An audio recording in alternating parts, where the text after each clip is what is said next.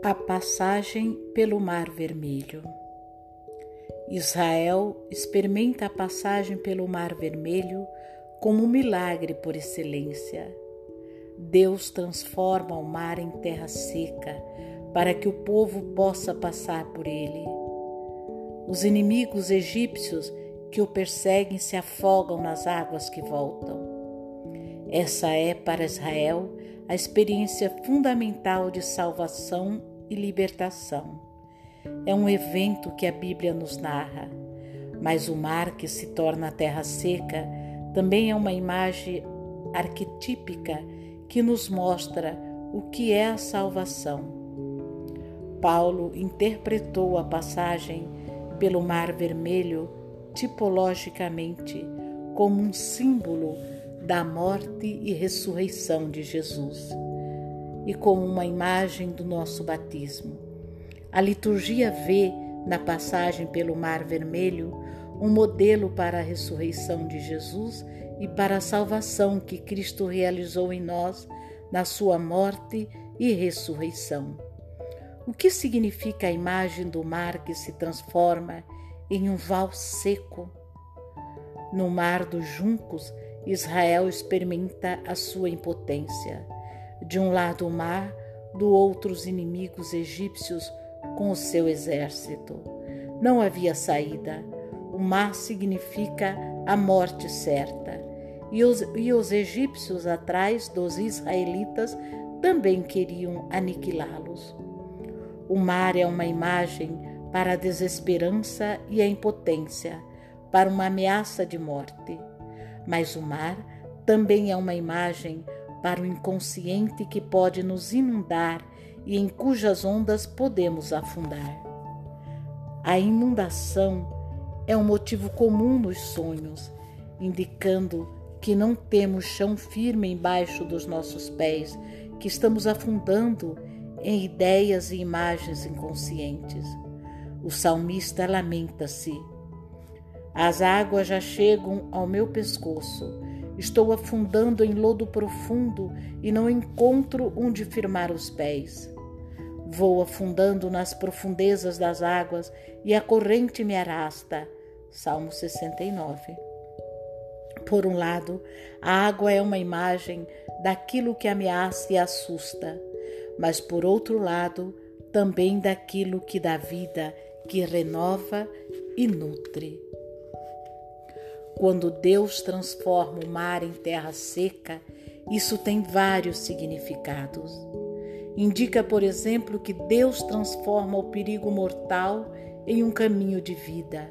O perigo mais ameaçador pode se transformar em uma experiência de vida verdadeira, como disse Olderlin. Mas onde há perigo, o que salva também está crescendo. Deus pode transformar a minha doença perigosa de modo que ela me leve a encontrar a vida verdadeira. Pode transformar uma crise que ameaça me levar ao abismo em um chão firme no qual posso me apoiar e começar com segurança o caminho para a liberdade. A experiência fundamental de transformação é esse tipo de transformação da ameaça em proteção, do medo em confiança, do desespero em esperança, da desesperança em confiança, do cativeiro em liberdade. Onde podemos experimentar isso, Deus age em nós como agiu no mar dos juncos. No entanto, como o texto nos diz, da mesma forma que Israel, também nós devemos experimentar e sofrer primeiro o medo e a desesperança em todo o seu peso, antes que possam se transformar em confiança e esperança. A transformação acontece na profundeza do mar, na profundeza do nosso medo e desespero, e não ali onde podemos olhar para o medo, ainda pisando em um chão firme. Se o mar também representa o inconsciente, então Deus transforma o inconsciente que pode nos engolir em terra firme que nos sustenta. Aparentemente, não conseguimos passar a largo do nosso inconsciente para chegar à vida.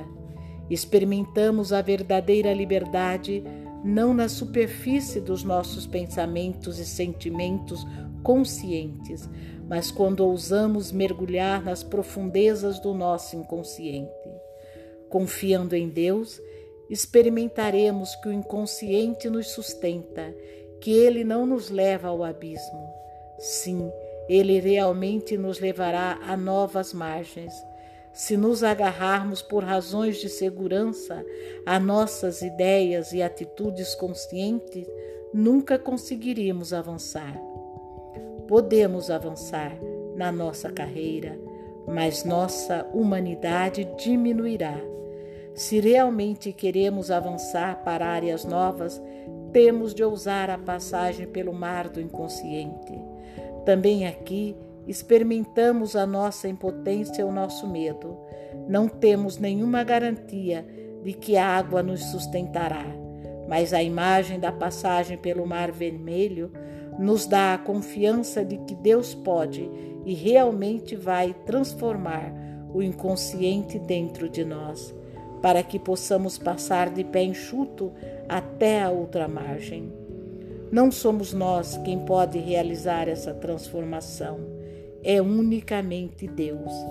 Temos de confiar no milagre da transformação que Deus opera justamente quando estamos chegando ao fim das nossas possibilidades, quando tudo está conspirando contra nós e quando aparentemente não há saída.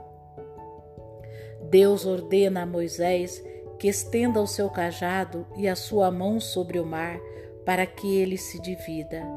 Êxodo 14, 16.